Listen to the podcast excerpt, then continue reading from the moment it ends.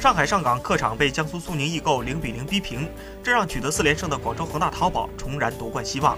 在联赛还剩四轮的情况下，上港与恒大仅相差两分，恒大重燃夺取八冠王的机会。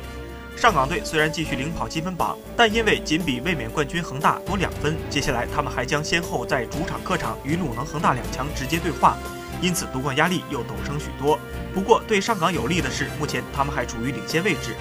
尽管领先优势仅有两分，还不足一场球，但上港与恒大的交锋战绩上，首回合是二比一获胜。